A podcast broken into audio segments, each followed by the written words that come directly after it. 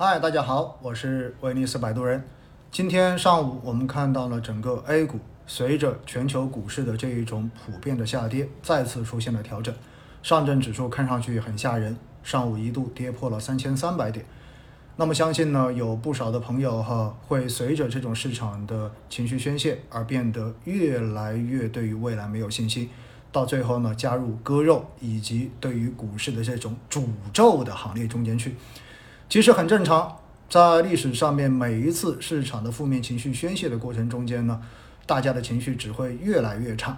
但是在投资的过程中间，我们永远强调的是，没有人能够判断出最后的这个最低点、这个拐点在哪里，我也没有这个能力。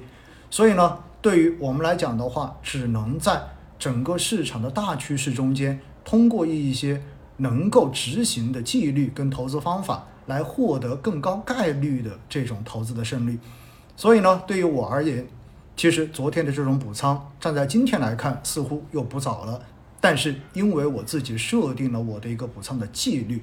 只要我自己的持仓在当天指数的下跌达到一定的数值之后，那么我就会进行直接的这种补入。那么对于我来讲的话，其实就避免受到短期情绪的干扰，而能够坚持的。去执行在下跌过程中间降低我持仓成本的这一个根本的操作目的，所以呢，我真的建议大家哈，对于短期市场对这种情绪的宣泄，保持住自己的理性。还是那句话，只要你认为中国的经济将来你仍然是有信心的，那么中国的资本市场相信也能够带着我们一起去分享中国经济成长所带来的红利。